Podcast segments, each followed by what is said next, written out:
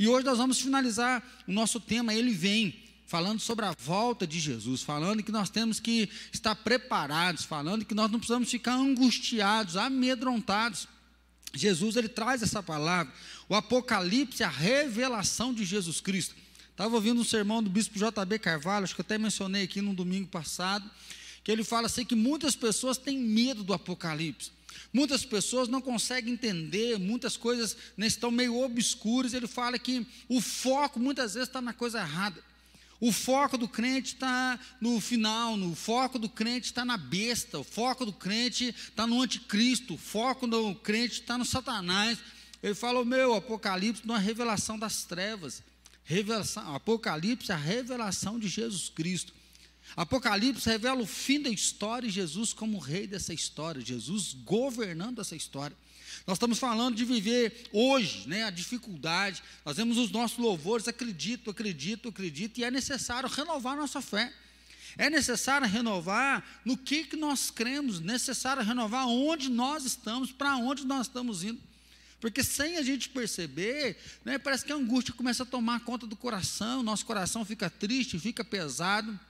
Parece que a gente só olha para o fracasso, para a derrota, para a dificuldade, e os dias vão ficando cada vez piores, os dias vão ficando mal, mal, mal. Aquele livro do pastor Jeremias, né? Quando as coisas vão de mal a pior. Mas Deus nos deixa a revelação do Apocalipse para dizer as coisas vão de mal a bem. Por quê? Porque Deus vence. As coisas vão de mal a bem, por quê? Porque a palavra final é do Senhor, porque o final de todas as coisas é que nós viveremos eternamente com Ele, nós celebraremos a eternidade com Ele. O Salvador venceu, Jesus venceu, o Rei veio. Então hoje nós vamos, eu queria convidar você a abrir sua Bíblia aí em Apocalipse, capítulo número 19, você pode até deixar aberta a sua Bíblia. Que hoje nós vamos ler vários textos aqui para você poder me acompanhar, caminhar junto.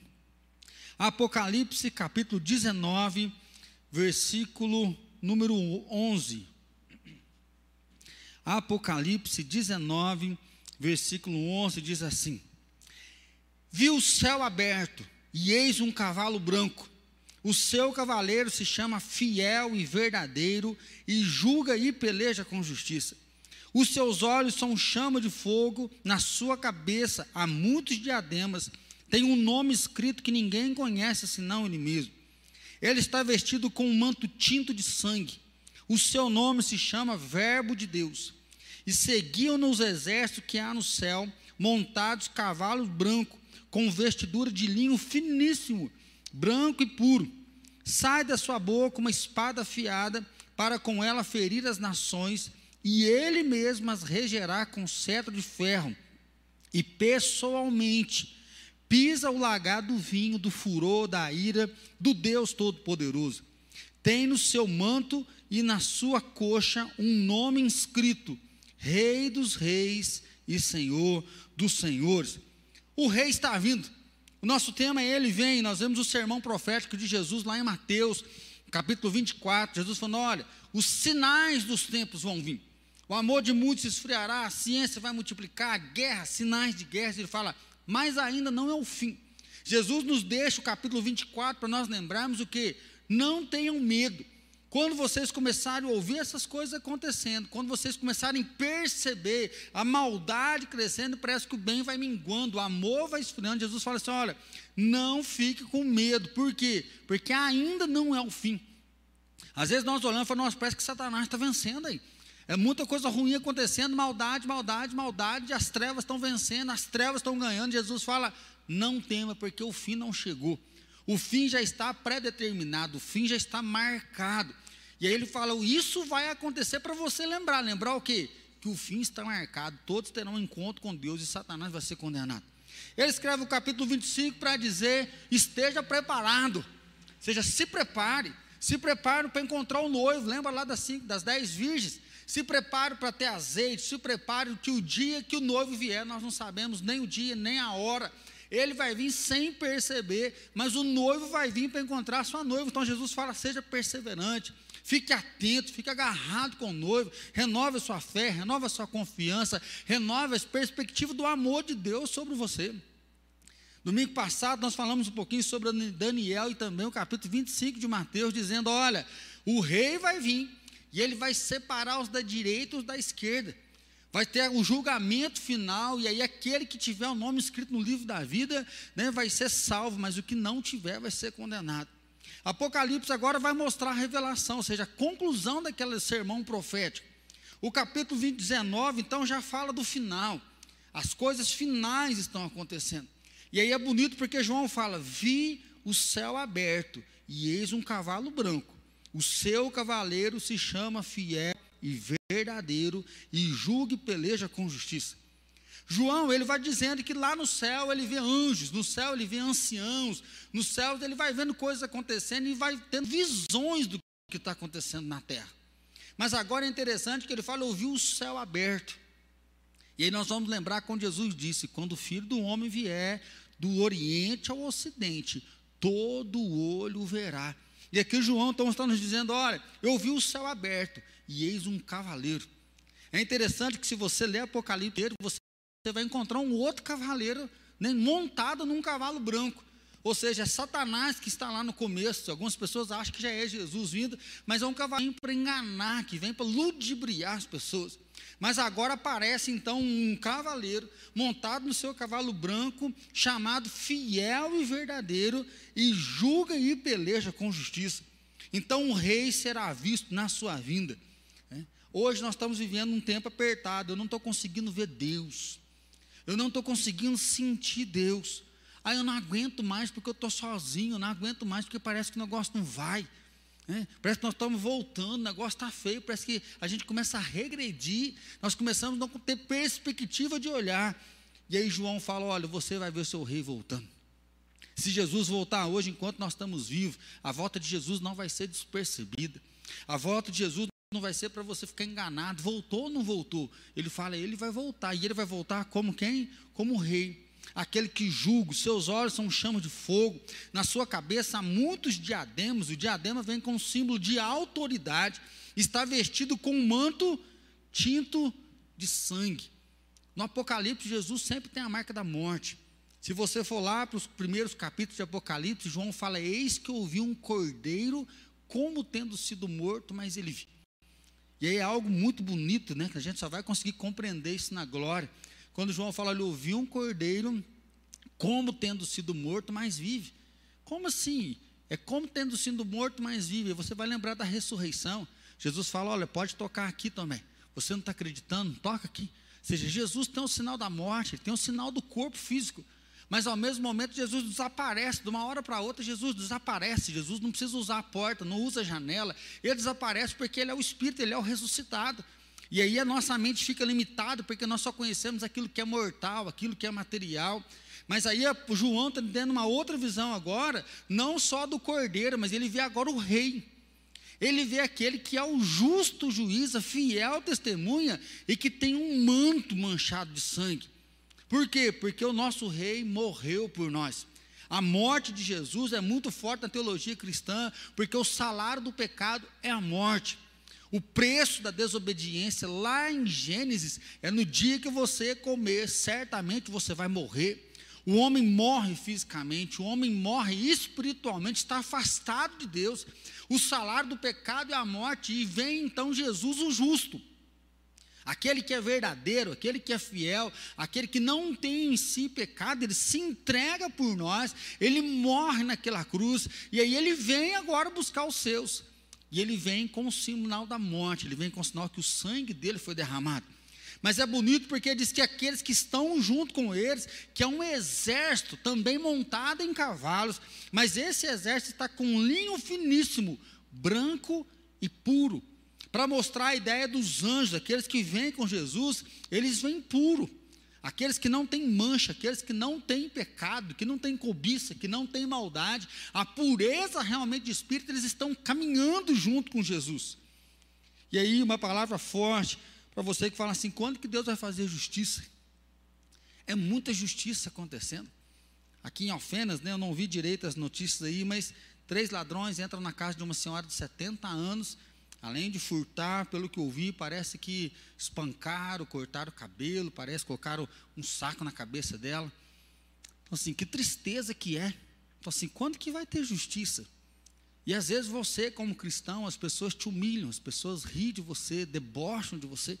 Às vezes a gente fala muito com os nossos adolescentes, né, os pré-adolescentes, porque se você não for para o rolê, se você não ficar, se você não beber, se você não usar, você besta, você é quadrado, já, acho que não é esse nome mais que usa, né? Assim. Porque você não pode ligar com esse negócio de Deus que não tem nada a ver. Deus vai fazer justiça. Quanto que Deus vai intervir na minha causa? E aí então vem o versículo 15: Sai da sua boca uma espada afiada, para com ela ferir as nações, e ele mesmo as regerá com cetro de ferro, e pessoalmente pisa o lagado vinho do furor da ira do Deus Todo-Poderoso. Tem no seu manto e na sua rei dos reis e Senhor dos senhores. A volta de Jesus será vista por todas as pessoas, todos os olhos verão. E a volta de Jesus vai ser, sim, para fazer a justiça de Deus à terra. Da sua boca, por quê? Porque é com essa É com a palavra que ele vai colocar um ponto final. Né? Eu sempre comentava aqui, daqui um pouquinho a gente vai chegar na famosa guerra do Armagedon. Diz que Satanás vem com a multidão incontável de pessoas e com a palavra que sai da boca, Jesus destrói tudo. Mas como pode uma coisa dessa, né? Com uma espada destruir tudo? Nós cremos que a espada é o que? A palavra consumada acabou Satanás, game over, e tudo está consumado, acabado? Porque a pego, torna a ver, e o cego se curou. Jesus é aquele que diz: toma o teu leito, levanta e anda, e o paralítico levanta e anda. Jesus é aquele que dá graça aos pães, aos peixes e começa a partir, e a multiplicação acontece. Jesus é aquele que fala: sai, deixa essa pessoa, e no mesmo momento o demônio dá um berro e sai daquelas pessoas que estão possessas. Por quê? Porque Jesus ele é a palavra de Deus. Diz que ele vem, né, como quem ele é? Ele chama né, no seu nome o verbo de Deus. Jesus ele é a palavra de Deus. Diz então que Jesus vindo e com a palavra dele, ele vai ferir as nações ele vai reger, ele vai com seu cetro governar as nações e pessoalmente ele pisa o lagar do vinho do furor da ira do Deus Todo-Poderoso. Pensando no vinho que você tem que pisar as uvas, esmagar as uvas. Jesus é aquele que vai esmagar, porque o julgamento virá e realmente no nome dele todas as coisas vão acontecer. Por isso que diz que ele pessoalmente vai fazer. Assim, ó, não se vinguem.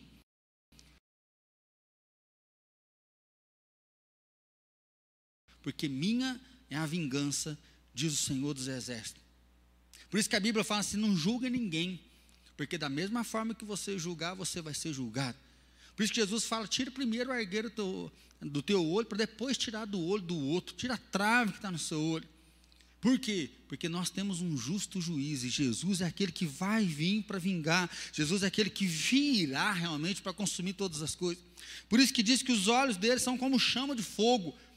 E aí nós não estamos pensando aqui no motoqueiro fantasma, mas estamos falando até fugir de Jesus, que esse olho de fogo, como é que eu vou ver um negócio desse? Mas a simbologia dos olhos de fogo é aquilo que vem, que consome a impureza. O óleo, os olhos de fogo é aquele que consome todo o mal e deixa só o que é puro. Então ele vem, nós vamos ver e ele vai governar e a justiça de Deus vai vir. O poder de Deus vai vir. E aí, se você pular para o versículo 19, diz assim: E vi a besta e os reis da terra com seus exércitos, congregados para pelejarem contra aquele que estava montado no cavalo e contra o seu exército. Mas a besta foi aprisionada e com ela o falso profeta, que com sinais feitos diante dela seduziu aqueles que receberam a marca da besta e eram os adoradores da sua imagem. Os dois foram lançados vivos dentro do lago de fogo que arde com enxofre. Os restantes foram mortos com a espada que saía da boca daquele que estava montado no cavalo. E todas as aves se fartaram da sua carne. Uma das coisas que tem acontecido muito, eu não sei se isso está acontecendo com você, é que tem surgido muitos anunciadores do caos, né? Eu sempre brinco aqui que tem alguns que são. Pro... Não, porque está acontecendo isso agora ao final do tempo mesmo, agora nós estamos pertinho, porque agora vai, e o anticristo está aí, olha aí a vacina, e olha não sei o que, a marca da besta, a marca da besta, a marca da besta. E eu confesso que algumas pessoas me procuram com medo. Algumas pessoas vêm, pastor, o que está acontecendo, pastor, e eu vejo que há um incômodo, há um desconforto no coração das pessoas. Porque, nossa, é o anticristo, e olha o que está acontecendo, porque o final do tempo está acabando. E aí é muito bonito o Apocalipse, porque ele fala assim: olha, a besta está aí, o falso profeta, o anticristo, e ele está seduzindo pessoas, enganando pessoas que receberam a marca da besta e que adoraram a imagem. Mas o que o texto de Apocalipse diz é que a besta foi aprisionada e com ela o falso profeta. Os dois foram lançados vivos dentro do lago de fogo que arde com enxofre. E o restante do seu exército foi derrubado, foi destruído pela espada que saía da boca daquele que é o justo e é o verdadeiro. Meu irmão, o Apocalipse vem dizer que você não deve temer o anticristo. Você não deve temer uma futura marca da besta. Suponhamos que seja agora mesmo. Eu não quero dizer para você que o fim dos tempos não pode ser agora, pode ser. O que eu quero dizer para você é que você precisa estar agarrado em Jesus, linkado em Jesus, porque se vier um momento agora de perseguição, de luto que tem que estar no nosso coração, é que tanto a besta quanto o anticristo vão ser lançados no lago de fogo e enxofre, ou seja, vão ser condenados, vão ser desbaratados, vão ser destruídos, aniquilados, não tem chance para eles. O Apocalipse, né, João tem essa revelação que nessa grande guerra eles são lançados vivos, eles são levados cativos, eles são levados prisioneiros para o lago de fogo e enxofre. Mas o que é o lago de fogo e enxofre? Se de um lado existe uma nova Jerusalém, existe o céu, eu vou morar no céu, né, como Lázaro cantava, do outro lado, na eternidade, existe o lago de fogo, que é um, um lugar onde o inferno vai ser lançado. O lago de fogo é a condenação final.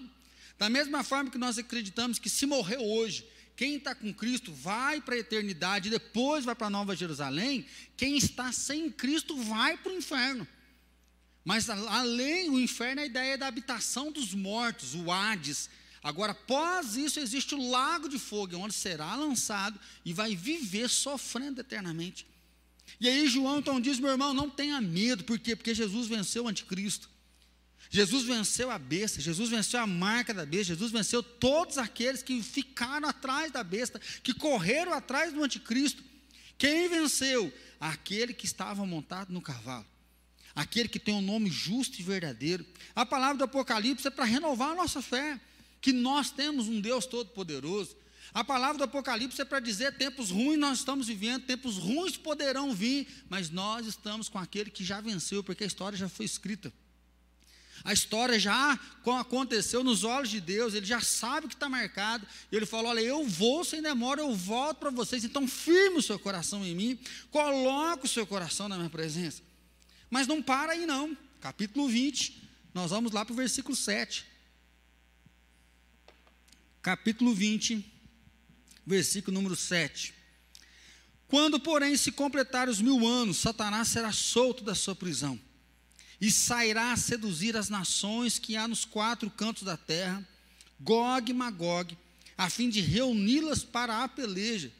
O número dessas é como a areia do mar, ou seja, é um número incontável. Aqui é a famosa guerra do Amargedon. Não quero falar aqui sobre milênios, sobre tempos, que eu quero dizer para você que o que é claro para nós aqui é que Satanás ainda quer seduzir muitas pessoas para lutar contra Deus é, é a antifé. Satanás é o antideus. Satanás não é ateu, ele é antideus, ele está contra Deus para declarar que ele é maior do que Deus. O que Satanás quer é falar que Deus não compensa, que ele quer é colocar dúvida no coração das pessoas. Por isso que nós vemos Jesus falando lá no capítulo 24, 25, olha, não tenha medo, não fique angustiado, por quê? Porque eu vou voltar, e Satanás ele está falando, ó, tenha medo, Jesus vai voltar nada não. O caos está por aí, a dificuldade está aí. Jesus não voltou até agora, você acha que ele vai voltar? E Satanás está sempre tentando seduzir pessoas para falar: não, não adianta servir a Deus. É isso que ele faz desde o Gênesis, é isso que ele vai para Eva falar: Eva, servir um Deus desse, jeito é muito ruim. Para que servir um Deus que te pune e te castra? Um Deus que cria esse tanto de árvore gostosa, tantas árvores frutíferas, e fala que você não pode comer nada. Um Deus que te dá o desejo, mas não te dá o direito de satisfazer. Na linguagem da psicologia, ou seja, você está sendo castrado. Satanás é aquele que quer nos castrar, enquanto Deus nos deu liberdade, enquanto Deus fala: olha, o jardim é para vocês, curtam o jardim, dominem o jardim, governem o jardim, comam de todas as frutas. Satanás vem e fala que Deus é aquele que coloca uma prisão. E aí é interessante porque Jesus ele fala: se o Filho vos libertar, verdadeiramente sereis livres. Mas a conversa do mundo é que andar com Deus não compensa, porque você não pode fazer isso, você não pode fazer aquilo, você não pode fazer aquilo outro, não pode fazer aquilo outro, você não pode nem ser você mesmo e amar quem você quer. Então há uma guerra diabólica, há uma guerra espiritual, onde Deus estabelece a verdade, o amor, e Satanás vem sempre tentando corromper o coração das pessoas. E diz que nos últimos dias ele vai levantar nos quatro cantos da terra e ele vai conseguir seduzir um número que é o número dessas é como a areia do mar. Ou seja, como que se conta? É uma grande multidão que Satanás ainda vai conseguir convencer. Aí olha que coisa gostosa. Marcharam então pela superfície da terra e sitiaram o acampamento dos santos, e a cidade querida desceu, porém, fogo do céu e os consumiu. Aqui é uma dificuldade, né, que na teologia até algumas pessoas têm com louvor que fala, né, fogo, né, incendeia-se em outra igreja e, e, outras linguagens.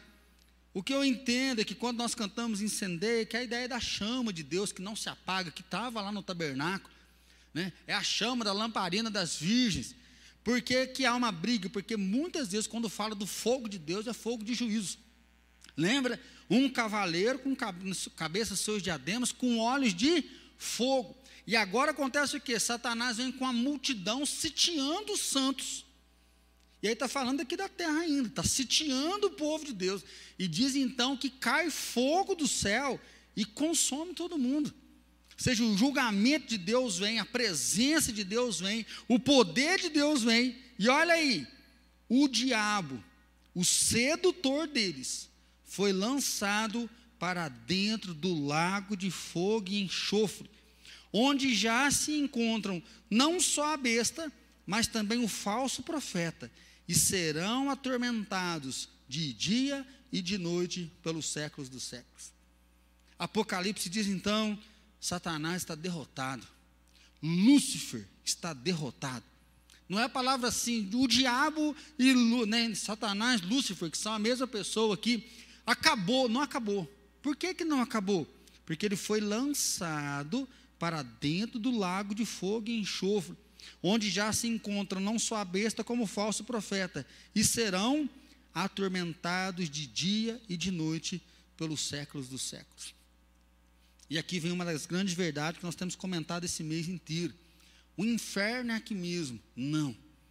Aqui é um lugar onde, infelizmente, o ser humano aproveita da sua liberdade para virar as costas para Deus.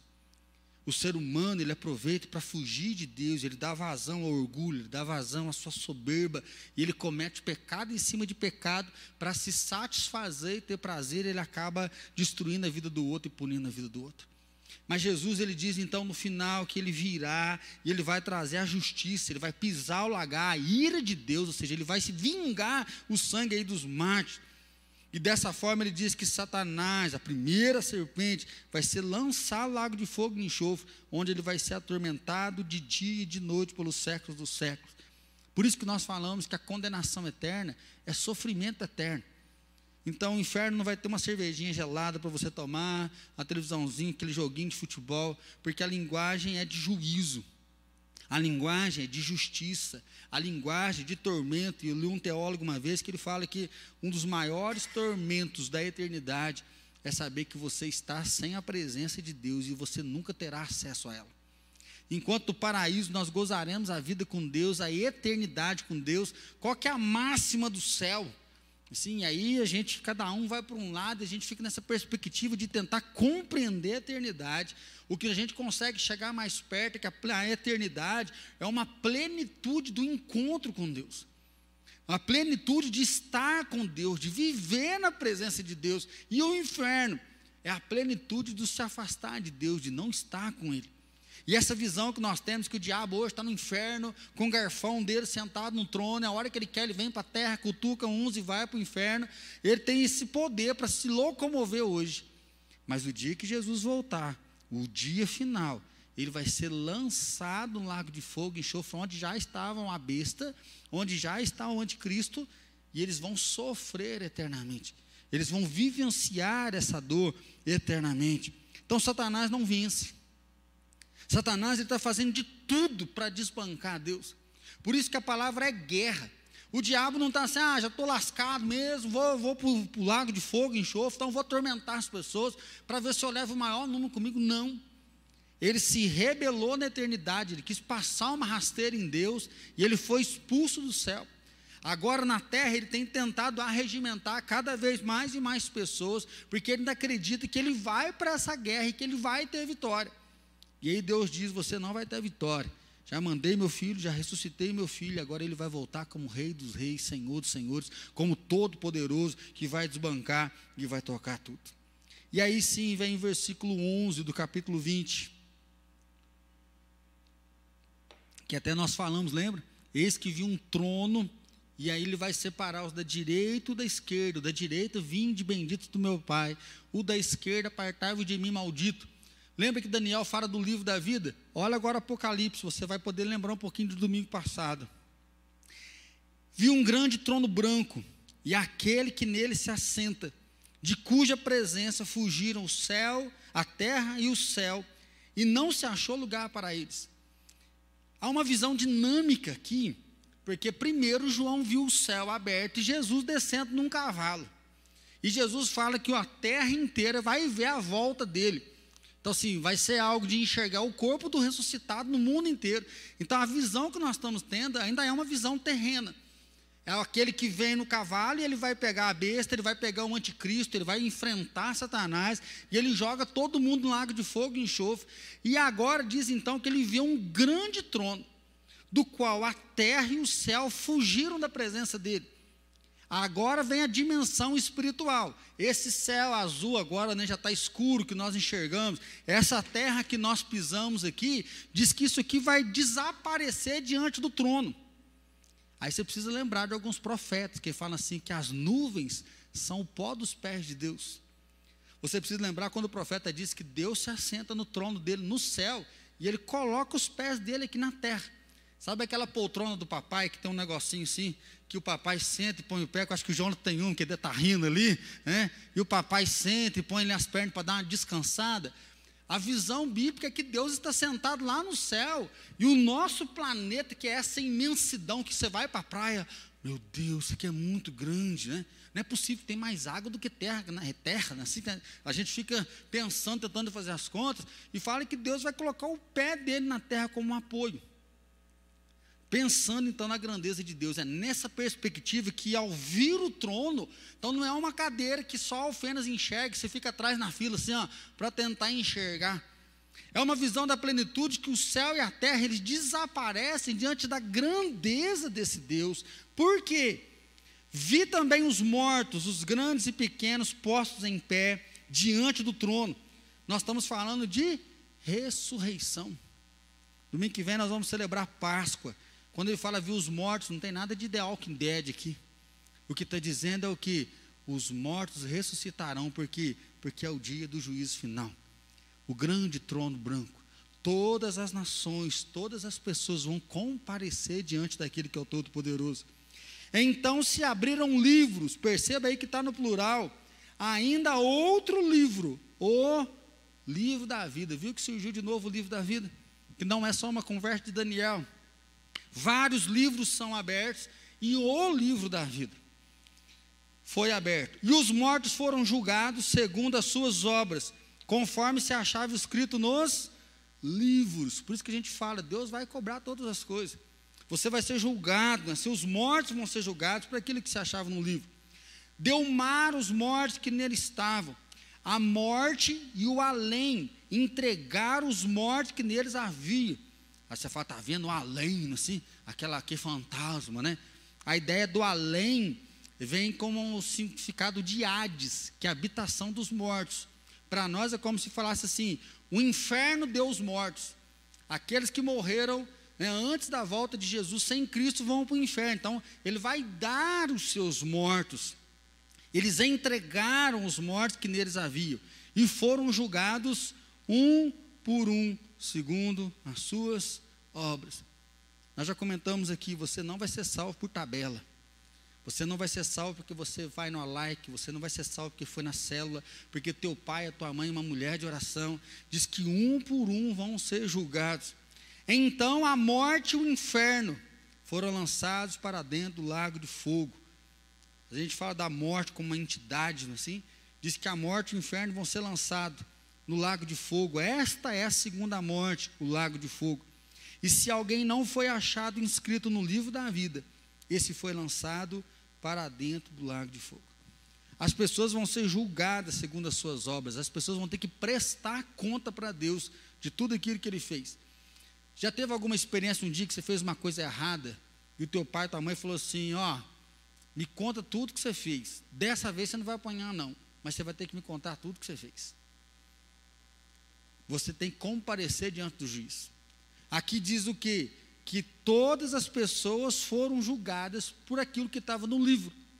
Agora, aquele que não tinha o nome escrito no livro da vida foi lançado no lago de fogo e enxofre. Ou seja, aquele que negou a Jesus, aquele que não se encontrou com Jesus, aquele que não rendeu a sua vida a Jesus, aquele que não creu que Jesus era o Senhor, era o Salvador.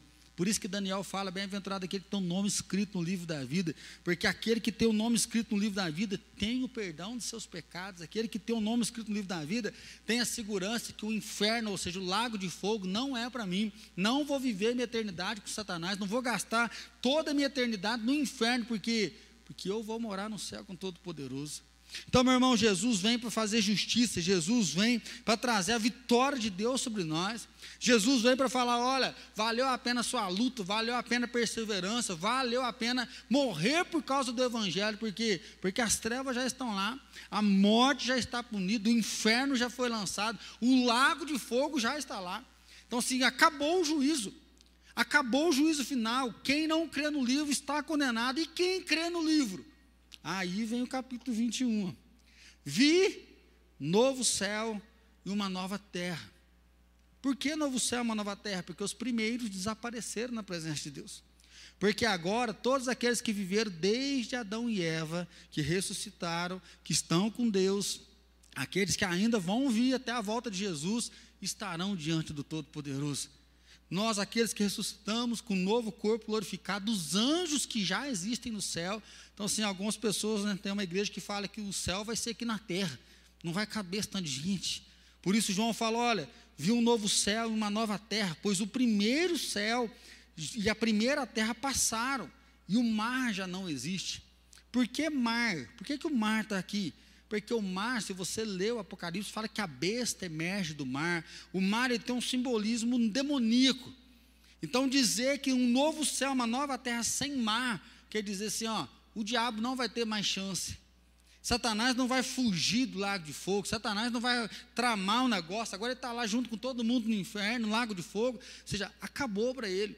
É punição eterna, segurança máxima, não tem jeito de sair mais o mar já não existe, novo céu. Ah, mas se chegar lá no céu e alguém pecar, e chegar no céu e alguém né, se rebelar, acabou, porque o mar já não existe mais.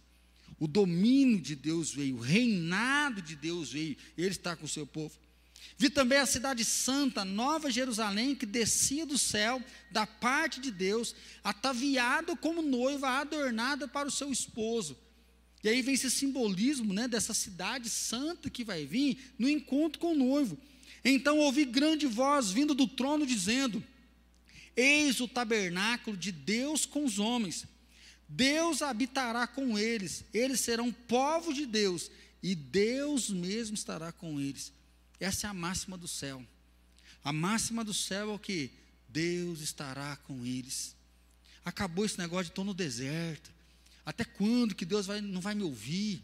Assim, como o salmista diz, por que está batido a minha alma? Por que se perturba dentro de mim? No céu não vai precisar mais, seja perseverante, seja perseverante, seja perseverante, esteja preparado, esteja preparado, frutifica. Quem está em Deus frutifica, porque no céu nós vamos viver eternamente com Ele. Né? Desde que eu li uma, uma, um texto de Santo Agostinho, eu achei fantástico, porque quando eu era solteiro, ai Jesus, não volta onde eu casar, não, tem dó de nós, estamos firmes aqui na luta, na peleja, Jesus, dá o nosso jeito lá, assim. De vez em quando, conversando com algumas pessoas que gostam muito de comer, eu falo, será que lá no céu vai ter uma picanha, né? Como é que vai ser? Viver no céu sem comer? A gente é espírito, come ou não come, né? Não, Jesus, depois de ressuscitado, veio comeu com os discípulos, como que vai ser isso? Creio que todo mundo já perguntou, lá no céu a gente vai conhecer as pessoas? E a gente começa a pensar naqueles que a gente julga que não vai para o céu. Assim, nossa, mas meu pai não vai estar lá, nossa, mas minha mãe não vai estar lá. Você não sabe se você vai estar na verdade, né? Que você está julgando, né? E aí sim bate uma angústia. Que parece assim, mas o céu vai ser triste, porque como que eu vou viver no céu e se minha mãe não estiver lá? Como que eu posso ser feliz no céu sem a visão da minha mãe estar lá? E Santo Agostinho ele falou assim que quando nós chegarmos no céu, não vai haver perguntas, não vai haver questões, porque nós vamos estar plenos em Deus. A plenitude vai acontecer. Aquele que está solteiro não vai estar esquentando se transou ou não transou, se tem gente, se não tem gente. Não, que eu vou perguntar para Moisés, eu vou perguntar para Paulo, eu vou falar com Pedro, por que, que acabaram-se as dúvidas? Por quê? Porque Deus estará lá. Deus estará lá com os homens, Deus vai viver junto com a gente é o que Deus planejou lá no jardim do Éden, lembra? Na viração do dia, Deus vinha e Deus conversava com Adão. Deus agora restaura esse paraíso, simbolizando agora o paraíso dentro de uma cidade. E Deus vai viver junto com a gente. E aí, olha que coisa bonita. E lhes enxugará dos olhos toda lágrima. A morte já não existirá. Não haverá luto, nem pranto, nem dor, porque as primeiras coisas passaram. E aquele que está sentado no trono disse: Eis que faço novas todas as coisas. Uma das maiores dificuldades que eu tenho de falar do céu é porque a gente não sabe. Uma das maiores dificuldades de relatar como que vai ser, que jeito que vai ser, é que a gente esbarra justamente aqui, ó. Eis que faço novas todas as coisas. Nós só temos a capacidade de conhecer depois de visualizar caneca, microfone, carro, ar-condicionado, um templo, uma igreja católica, protestante, as ideias já vão vindo, as imagens vão vindo na nossa mente. Arroz, feijão, falou numa coisa, a imagem vem. Mas Deus agora falou: olha, eis que faço novas todas as coisas, Ele vai fazendo nova. É por isso que fala novo corpo, por isso que fala novo nome. Nós vamos ser glorificados, não vamos ter mais essa carcaça que perece. Nós não vamos ter a dor, a dor do luto, a dor do pranto, do desespero, da angústia. Né? Como Freud fala, o furo, né? então um furo que o ser humano não consegue né, preencher, esse vazio, essa alma insaciável, que a gente está sempre buscando melhorar, melhorar, melhorar, ser feliz, ser feliz, ser feliz, ser feliz, e isso nunca nos basta. E aí Deus fala assim: olha, eis que faço novas todas as coisas. Ele vai nos consolar, Ele vai enxugar as lágrimas, ou seja, Ele vai nos ter nos braços, Ele vai nos receber para celebrar essa nova vida com Ele, essa nova vivência com o Todo-Poderoso, vivência com o Todo-Salvador. Ele está lá, porque Ele diz: Olha, eu sou o Alfa, eu sou o Ômega, eu sou o princípio, eu sou o fim. E aí, finalizando, olha o versículo 21, ainda do capítulo 21. Capítulo 21, versículo 21.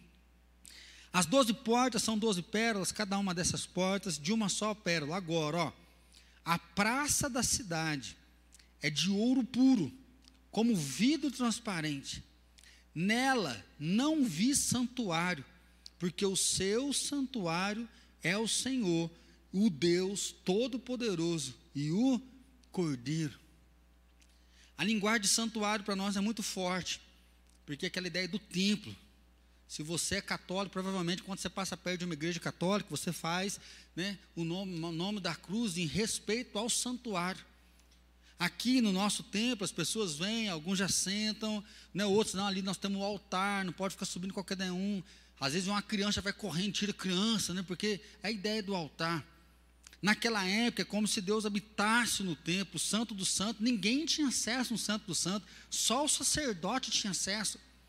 O altar onde se sacrificava algumas coisas, somente o sacerdote, depois de purificado, ele estava lá em santidade, ele levava uma oferenda para se comunicar com Deus, porque Deus não falava com todo mundo. Mas aí diz que não vai haver santuário, porque o santuário é o Senhor, o Deus Todo-Poderoso. Lembra lá no começo? Deus vai estar conosco. A praça, então agora no céu, já não existe mais templo. Ah, culto das cinco, culto das seis, você está lá no céu, que hora que você vai no culto hoje? É? Que hora que aqui, aqui é sagrado, aqui não é sagrado? Na eternidade não vai haver santuário, não vai haver templo, por quê? Porque Deus estará lá e o contato será pessoal. Pastor Carlinho Queiroz ele sempre brinca, né? Porque na praça, porque a praça é nossa, a praça é de todo mundo. A praça todo mundo tem acesso, tirando agora com a pandemia, né? Mas essa do céu não vai ter corona. E Deus fala: olha, vocês estarão lá e eu estarei lá. E olha aí a beleza. A cidade não precisa nem do sol nem da lua para lhe darem claridade, pois a glória de Deus a iluminou e o cordeiro é a sua lâmpada. As nações andarão mediante a luz, e os reis da terra lhe trazem sua glória.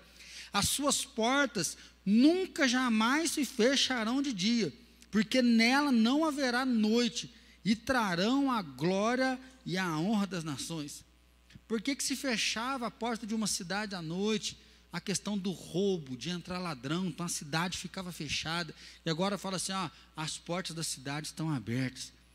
Não existe noite, não existe trevas, não existe o mal, porque o mal já está sofrendo eternamente no lago de fogo e enxofre. Mas essa cidade aqui é a cidade da grande celebração. Nunca entrará contaminação, nem prática de abominação, mas somente, aí, ó, vamos ler esse versículo aqui, ó, 27, louvor pode chegar.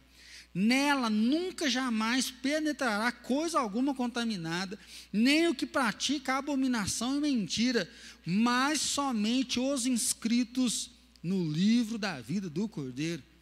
Meu irmão, renova tua fé no Salvador, renova tua fé no Cordeiro, renova tua fé nesse Deus que é todo poderoso. Entrega tua vida a Jesus, para o teu nome estar escrito no livro da vida, para você poder celebrar.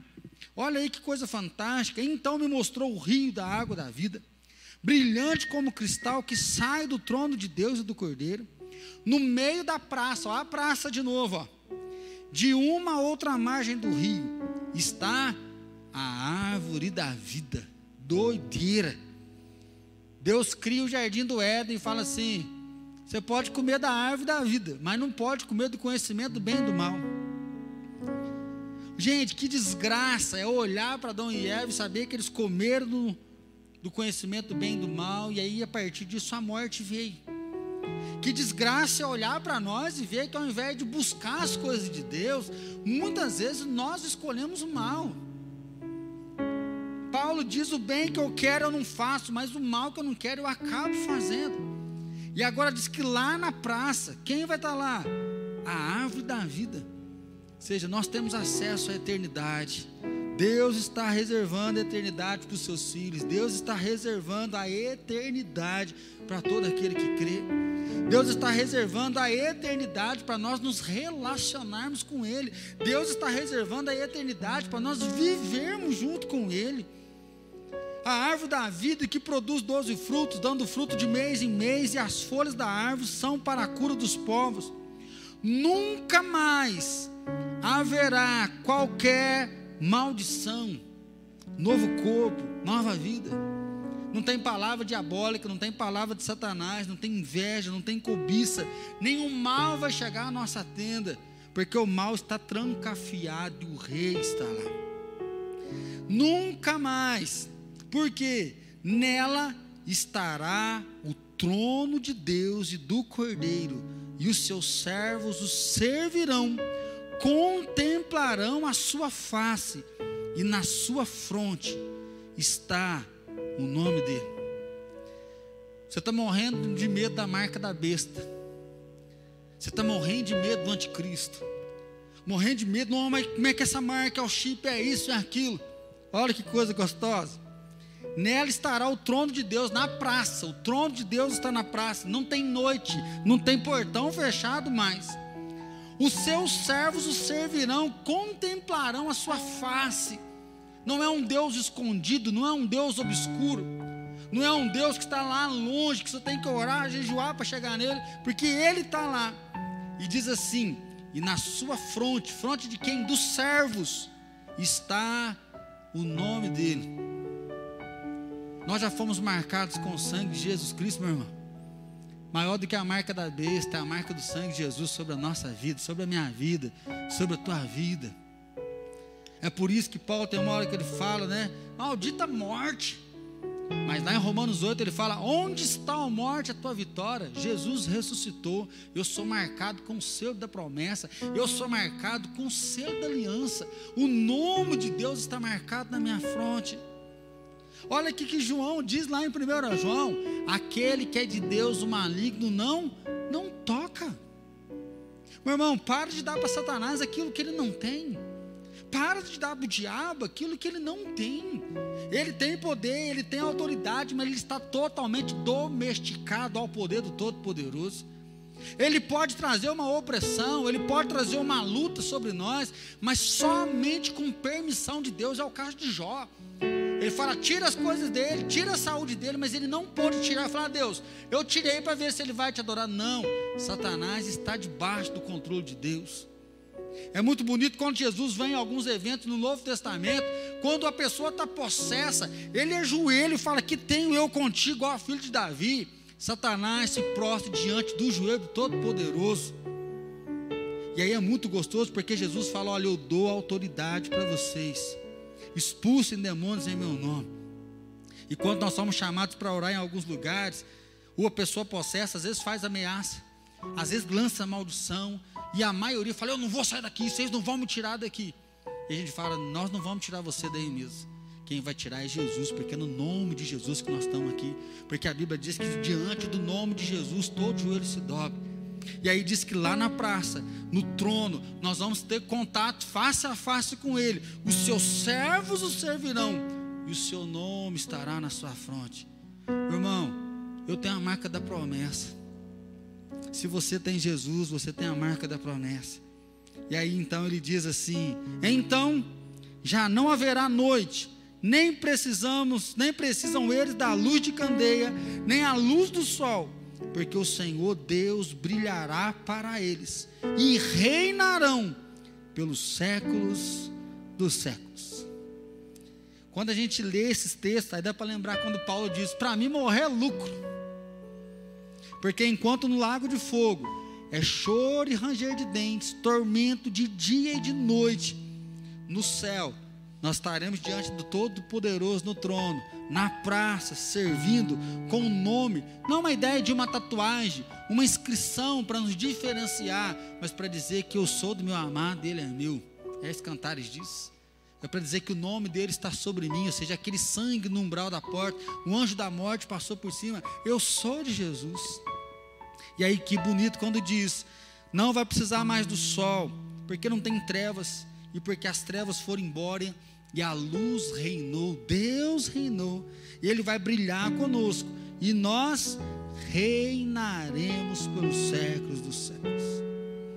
Ele nos chama de reinos e sacerdotes.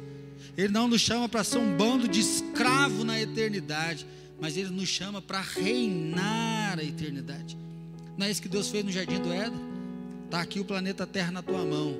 Domine, cultive, viva. Você tem autoridade para viver. E agora Deus fala: a eternidade está aqui. E vocês vão reinar junto comigo. E nós reinaremos pelo século dos séculos. Coronavírus tem machucado. Morte tem nos machucado. Muitas coisas têm nos machucado. O medo tem rolado solto. Mas Jesus fala: Eu estou escrevendo isso para vocês não temer. Eu estou escrevendo isso para vocês se lembrarem que eu vou voltar. E o dia que eu voltar, todo olho verá. E eu vou levar os meus para reinar comigo na eternidade. Nós vamos louvar o Senhor. Diante dessa palavra, eu queria convidar você a se colocar em oração aí na sua casa. Às vezes você precisa pedir perdão. Às vezes você precisa pedir para Jesus aumentar a sua fé. Às vezes você está no pó, no bagaço, está destruído, está desanimado. Peça para Deus renovar a alegria da eternidade. Às vezes hoje é o dia para você falar, Jesus, eu estou contra.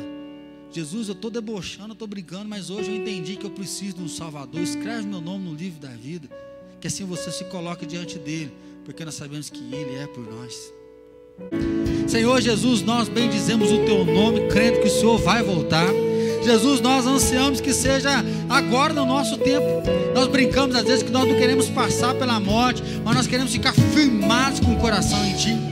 Ó Pai, uma coisa nós confirmamos a nossa fé hoje, que sendo agora ou seja mais para frente, a nossa fé e os nossos olhos estão postos em Ti. Senhor Jesus, aumenta esse azeite no nosso coração. Espírito Santo, queima em nós a Tua palavra. Nós não queremos que o nosso amor se esfrie, nós não queremos viver desanimados, mas nós queremos estar fortalecidos na força do Teu poder.